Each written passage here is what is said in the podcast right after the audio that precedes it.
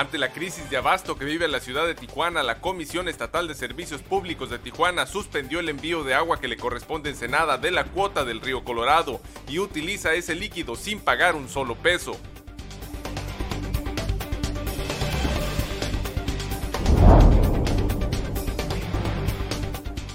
Un incremento en las ventas del 15% arrojó el buen fin en la ciudad de Ensenada, campaña comercial en la que participaron un total de 560 negocios locales, informó el presidente de la Cámara de Comercio, Jorge Menchaca Cinesio.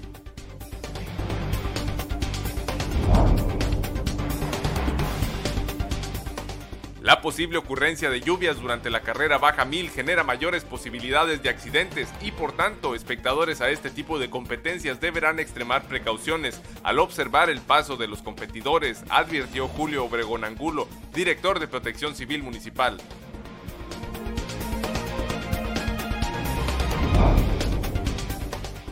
Vecinos de esta ciudad colocan mantas y amenazas en contra de delincuentes. Advierten que si los atrapan los van a lichar.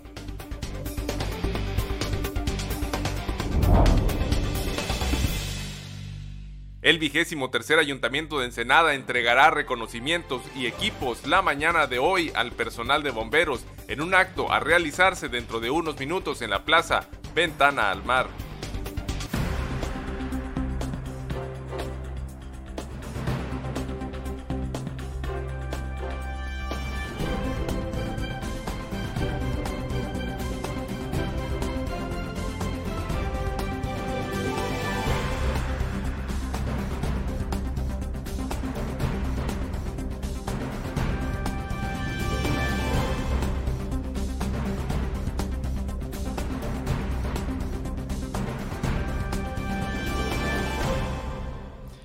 Buenos días, bienvenidos a Zona Periodística de este martes 19 de noviembre de 2019. Zona Periodística es una coproducción del periódico El Vigía y en La Mira TV.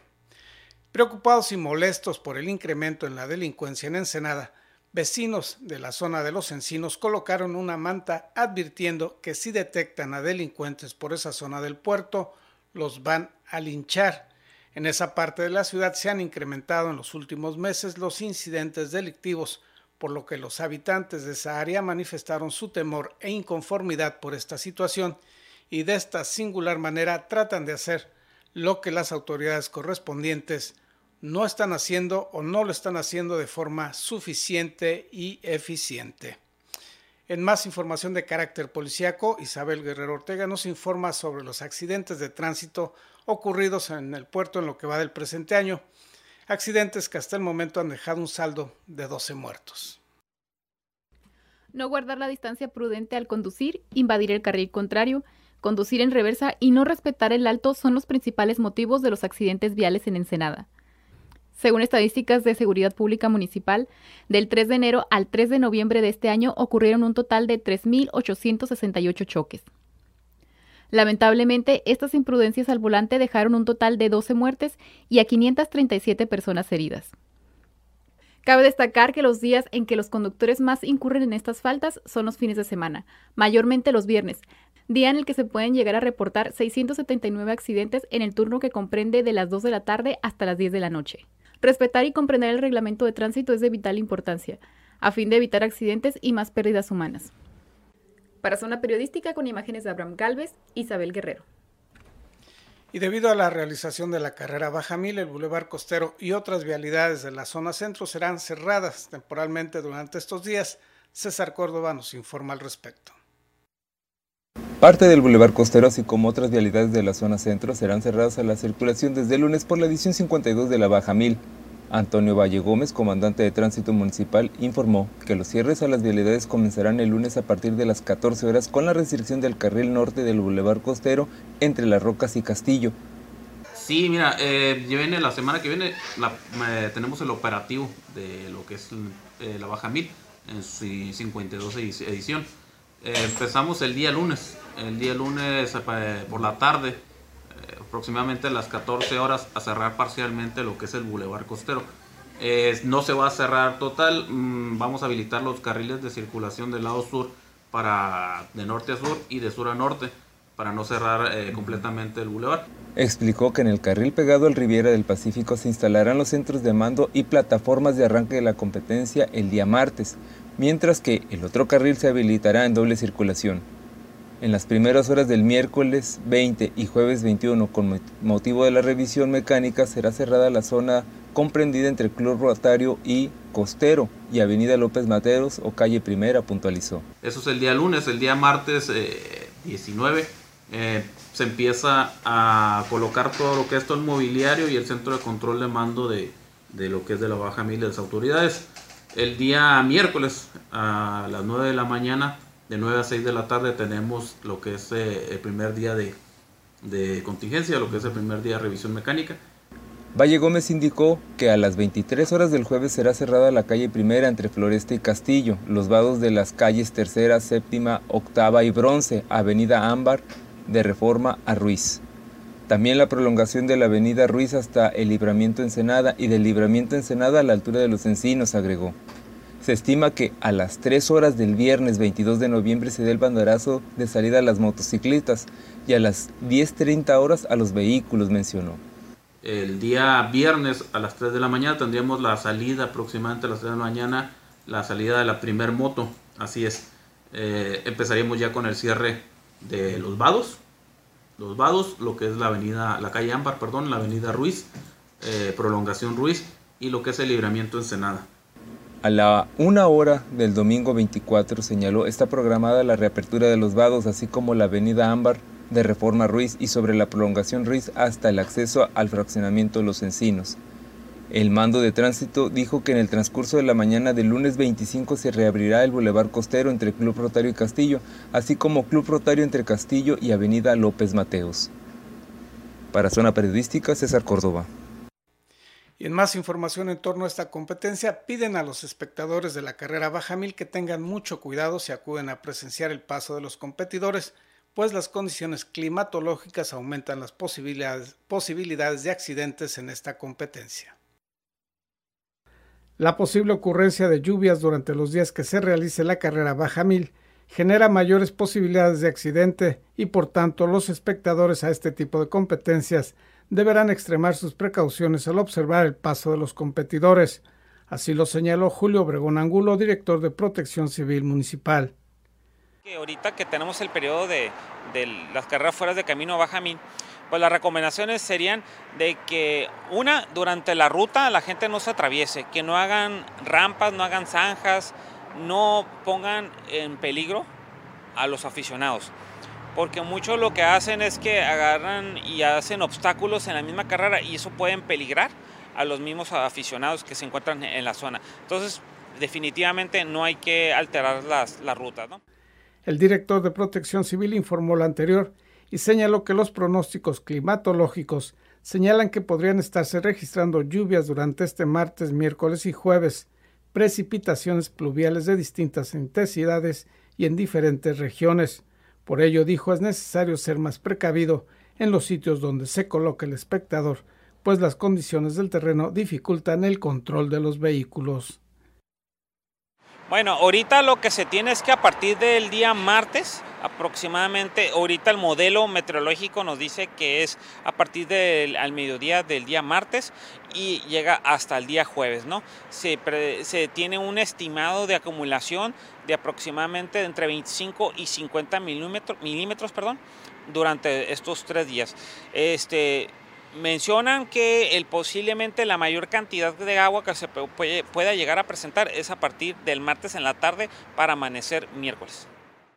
Asimismo, el director de Protección Civil Municipal de Ensenada pidió a quienes realizan campamentos que si utilizan fogatas lo hagan en lugares limpios de vegetación y cuando no utilicen estos fuegos los apaguen completamente. Informó para Zona Periodística Gerardo Sánchez García. Ayer se registraron dos incendios forestales en las cercanías de este puerto. Este es el informe al respecto sobre estos siniestros. Las cálidas temperaturas de este lunes ocasionaron dos incendios forestales, uno de ellos de grandes dimensiones, cuya columna de humo se pudo ver desde distintos puntos de la ciudad. El incendio registrado al oriente de la mancha urbana generó una columna que se elevó por varios metros de altura y pudo ser vista desde cualquier sitio de la ciudad. El incendio ocurrió a las ocho y media de la mañana. Es el segundo segundo reporte que teníamos de incendio forestal, ya que a las 8 teníamos un reporte de incendio en las curvas de las Vírgenes, kilómetro 86 de la carretera Ensenada-Tecate. Ese fue controlado inmediatamente por estación Obregón y posterior nos venimos a este incendio que está aquí en mis espaldas, que es en la parte de Petrobloc, dentro de Petrobloc, conocido como la colonia de la Morelos 2. Mauricio Javier González Navarro, director de bomberos, informó que ayer se presentaron dos incendios forestales, los cuales fueron sofocados por elementos de la corporación local y CONAFOR, y no se presentaron personas lesionadas. En las dos quemazones del lunes, las llamas únicamente consumieron pastizales, arbusto y basura. El director de bomberos mencionó que este domingo se realizaron dos rescates en igual cantidad de sitios de la mancha urbana, uno de ellos en el cerro de la Cascada y el otro en la escénica. Dos rescates en diferentes eventos, fueron tres femeninas y un masculino en el rescate que es para el lado del Prado, atrás del Prado, en la parte que es la cascada, que se conoce como la cascada. ¿no? Ahí decían que había personas lesionadas, llega igual personal forestal hace sus maniobras, camina más de una hora 45 minutos y dos horas, aproximadamente tres horas para poder bajar a las personas. En la escénica, añadió, la unidad acuática de la corporación brindó ayuda a un hombre que cayó al mar en un parapente en las inmediaciones de la playa conocida como Saldamando. Para Zona Periodística, César Córdoba. Vamos a ir a una pausa comercial. Más adelante le hablaremos sobre el desventajoso alevoso, doloso y artero convenio que existe entre la Comisión Estatal de Servicios Públicos de Tijuana y la Comisión Estatal de Servicios Públicos de Ensenada.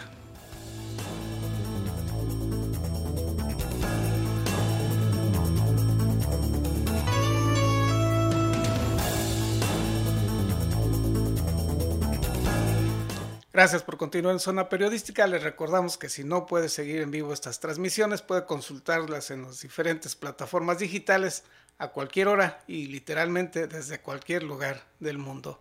Buenos resultados para el comercio organizado local con motivo del, del buen fin, así lo reporta el presidente de la Canaco local. Un incremento en las ventas del 15% arrojó el buen fin en la ciudad de Ensenada campaña comercial en la que participaron un total de 560 comercios locales, informó el presidente de la Cámara Nacional de Comercio, Jorge Menchaca Sinencio. Tuvimos aproximadamente 560 empresas trabajando en el Buen Fin y la mayoría de la gente pues tuvo respuesta muy favorable en ese sentido. Unas ventas incrementándose aproximadamente aquí en nivel local como de un 15%. Señaló que al igual que en el resto del país, las mayores ventas durante ese periodo fueron en electrónicos, ropa y zapatos y se reportó un incremento en algunos restaurantes locales que se sumaron a esa promoción. Tuvimos muy buenos resultados, hay un incremento en, las compras, la gente la vimos salir a comprar principalmente lo, que se consume a nivel nacional y, no cambia la estadística. La gente compra electrónica, compra zapatos, compra ropa y en este rubro pues se vio mucho, mucho beneficio también. Veíamos a la gente muy emocionada saliendo a comprar dentro de los restaurantes también. El presidente de la Canaco Ensenada destacó que la cifra de 560 empresas locales que participaron en Ensenada se refiere exclusivamente a negocios de la localidad, pues las cadenas nacionales no se incluyeron en esa estadística. Informó para Zona Periodística Gerardo Sánchez García. Y en otros temas, autoridades sanitarias estatales analizan las consecuencias de la desaparición del Seguro Popular el Seguro Popular ya es un hecho que desaparece. En atención a medios, el secretario de Salud del Estado, Alonso Pérez Rico, dijo que aunque el Instituto de Salud para el Bienestar sustituirá al Seguro Popular, los derechohabientes no perderán sus beneficios. No van a, cancelarse esas pólizas, todo, se van a respetar 100% de las pólizas. El INSABI lo que propone el presidente, estamos esperando los lineamientos, es que se va a ampliar la cobertura de salud. Pérez Rico puntualizó que se ampliará la cobertura de salud para albergar a más derechohabientes. Sin embargo, dijo que la situación en torno al abasto de medicamentos continúa siendo lenta. Ahorita andamos, eh, me dejaron un 35% de abasto en, en las unidades de primero y segundo nivel, cuarenta y tantos en primero, treinta y tantos en segundo. Tenemos compras consolidadas, por supuesto, de, meses previos que nos están llegando ahorita. La meta ideal es llegar a 95%. No obstante, el funcionario informó que espera cerrar el mes con un abasto del 50%. Finalmente, al cuestionar si ya existe información respecto a cuándo y cuántos serán los empleados de salud que podrán basificarse y y así dejar de trabajar de forma temporal para hospitales públicos, el secretario informó que a la fecha se desconoce el dato. No tenemos fecha tentativa y no tenemos cuántas, cuántas bases se nos van a otorgar. Ahorita más o menos andamos eh, pegándoles a los 8 mil trabajadores del sector salud y que por supuesto queremos que, todo, que, que todos sean bases. Para nosotros sería excelente que nuestra nómina fuera federal y que tuvieran bases federales. Para Zona Periodística con imágenes de Abraham Galvez, Isabel Guerrero. Vamos a hacer una pausa comercial y después una entrevista pregrabada con el director de la Comisión Estatal de Servicios Públicos de Ensenada, Marcelino Márquez Gómez.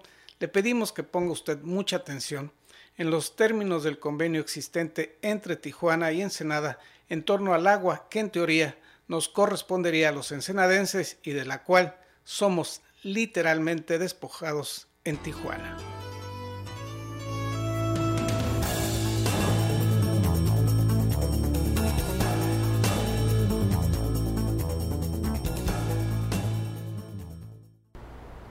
Gracias por continuar aquí en Zona Periodística. Nos acompaña el día de hoy Marcelino Márquez Wong, quien es director de la Comisión Estatal de Servicios Públicos de Ensenada. Muchas gracias por este tiempo para eh, esta entrevista. Tenemos entendido que sostuvo una serie de reuniones en Mexicali y también en Tijuana sobre este tema del abasto de agua. ¿Qué, no, qué novedades hay, qué noticias hay a favor de los ensenadenses? Muy buenos días, amigo. Mira, efectivamente tuvimos eh, hemos tenido una serie de reuniones en el Congreso donde todos los organismos operadores del agua y los mismos congresistas de la Comisión de Energía eh, están puestos con toda, con toda su energía a resolver esta situación. Se dice o se cree que hay una pérdida del agua que nadie encuentra, que, que se volatizó que se evaporó. Que se evaporó. En realidad eso no es verdad. Eh, agua hay, agua hay. Tenemos unas fallas técnicas, tenemos un par de bombas averiadas que no alcanzan a levantar eh, los, los, volúmenes normales que debería tener la presa del Carrizo. Eh, al tener este, este contratiempo técnico, el agua continúa, continúa consumiéndose al grado de, exceder los, límites normales y está en un punto crítico. Eh, la CEA, eh, nuestro compañero Luis Granados, como coordinador y director técnico de todos los organismos, ha emprendido una serie de, análisis y, puestas en marcha de acciones que nos están permitiendo elevar, elevar eh, esos niveles a los niveles normales. Nos va a llevar un tiempo resolver esto, nos va, nos, va a llevar un tiempecito resolverlo porque el agua se sigue consumiendo. ¿no? Entonces, Cuando habla de elevar los niveles normales, eh, hasta donde yo entiendo, en Senada nos llegaban 130 litros por segundo de, procedentes de Mexicali. ¿Esto, regresar a estos niveles normales, significa incrementar esa cantidad o es mantener esos 130? No, es mantener esos 130. Eh, hay un convenio, hay un convenio de, participación con, Tijuana y hay una cláusula que se menciona que el agua será suministrada a, a Ensenada siempre y cuando no la requiere en punto crítico Tijuana. Pues parece ser que Tijuana sí está pasando por una situación difícil y, es por eso que se dejó de suministrar esos 130, 130 litros. Cuando hablo de los niveles normales es de que tenemos que pasar de 4.1 metro eh, cúbico por segundo a por lo menos 5.5 para que nos vuelva a llegar eh, esa cantidad de agua. para entenderlo, estos 130 litros por segundo, que nos deberían de llegar de Mexicali nos corresponden, y hablo en primera persona del plural en lo que se refiere a los ensenadenses, de la cuota del río Colorado. eso es correcto. Si es el agua que nos corresponde, ¿por qué Tijuana condicionaría que si lo ocupa, pues ya no la deja pasar y, la, y la utiliza en esta situación que usted califica como crítica? Así es. Eh, mira, es un convenio que se realizó en administraciones anteriores Eh, yo cuento con el apoyo de nuestro gobernador, el ingeniero Jaime Bonilla, de, nuestra diputada Miriam Cano, para que en un futuro inmediato, antes de que termine el año, hagamos eh, ese, modifiquemos ese convenio que quede favorable a, Ensenada sin lesionar intereses de, Tijuana. Pero definitivamente esa cláusula la vamos a eliminar. O sea, en estos momentos, si Tijuana requiere el agua que viene para Ensenada, la puede tomar. Sí, de acuerdo a ese, a ese convenio. ¿Lo está haciendo en estos momentos? Pues, eh, lo está haciendo porque el agua no es suficiente para abastecer Tijuana, entonces no, no, no deja pasar agua hacia Ensenada por el flujo inverso, aun cuando... Si en teoría esa agua nos corresponde a los ensenadenses, Tijuana la utiliza y lógicamente la factura, ¿de quién es el dinero?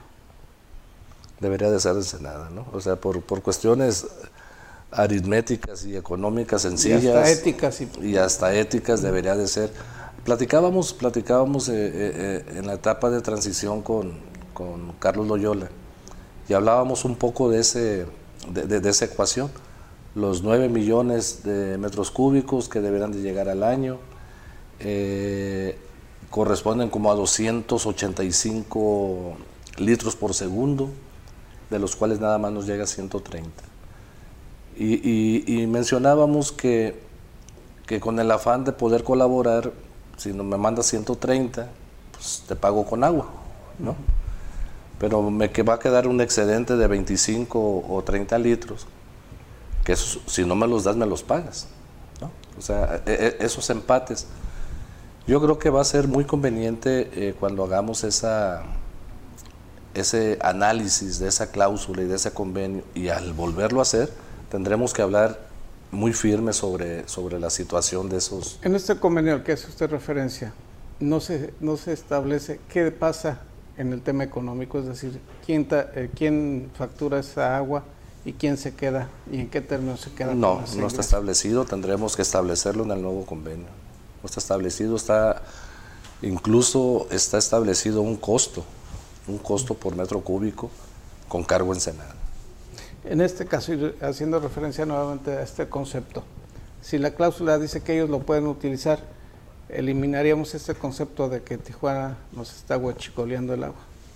No, no me atrevería a decirlo así porque como son convenios, son convenios eh, existentes, aun cuando la estructura del mismo no nos dé una certeza de lo, que, de lo que nos están enviando, la revisión va a ser muy a fondo, para que todo aquello que no está dicho en este convenio quede bien plasmado, quede bien articulado y no nos vuelva a pasar una situación como esta. ¿Cuándo ves este convenio y quiénes son los que participan en la revisión y renegociación del mismo? Participa principalmente cabeza de sector, que es la secretaria de SIDUR, la arquitecta Karen Postlewey, el gobernador del estado, Jaime Bonilla Valdés, el director general de la CEA, eh, Luis Granados, eh, el director general de, de CEPS Tijuana, el ingeniero Rigoberto Laborín y por supuesto Ensenada. ¿Cuándo se realiza, cuándo se inicia esta renegociación? Eh, esperemos que sea antes de que termine el año por las cuestiones de premura de los trabajos que estamos haciendo Seguimos todavía en reuniones, el lunes volvemos a ir a otra reunión para, para definir los volúmenes a mandar a, a, Ensenada. Sobre este tema también económico, el anterior director de la CESPE señalaba que lo que es el agua procedente de la desalinizadora lo estaba subsidiando el gobierno del estado. ¿Este subsidio continuará? Sí, es afirmativo, va a continuar vamos a, también a, a, valorar, a valorar los volúmenes que nos entregan para poder definir los subsidios. Eh, tendrá que hacerlo, la CESP está pasando por una situación crítica con un déficit aproximado a los 270 millones de pesos anuales, entonces eh, eh, el, el, subsidio sería inminente, ¿no? no tenemos capacidad de pago. Y en este marco, en esta circunstancia que señala de crisis, de tener que recibir subsidios, ¿se contempla la posibilidad de ajustar tarifas?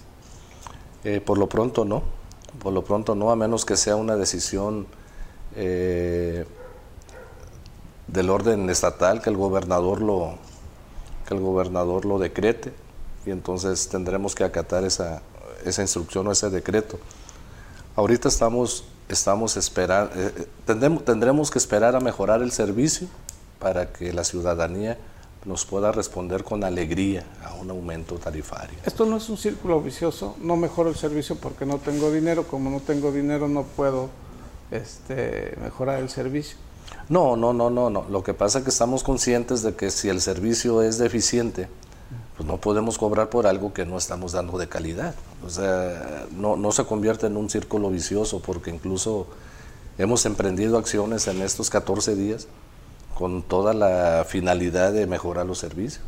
Las fugas, eh, reparamos seis fugas, aumentamos presiones, tenemos más agua, está llegando agua a colonias donde no había llegado. O sea, estamos, estamos tratando de hacer eficiente el servicio. Hay gente que tiene meses o semanas sin agua. Luego vamos con un recibo que le cuesta 3, 400 pesos de qué. Entonces ya nos, ya nos metimos en un problema ahí.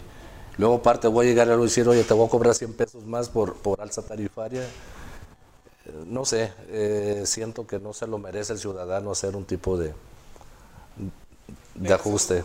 Le agradecemos que nos haya acompañado y que tenga usted un excelente día.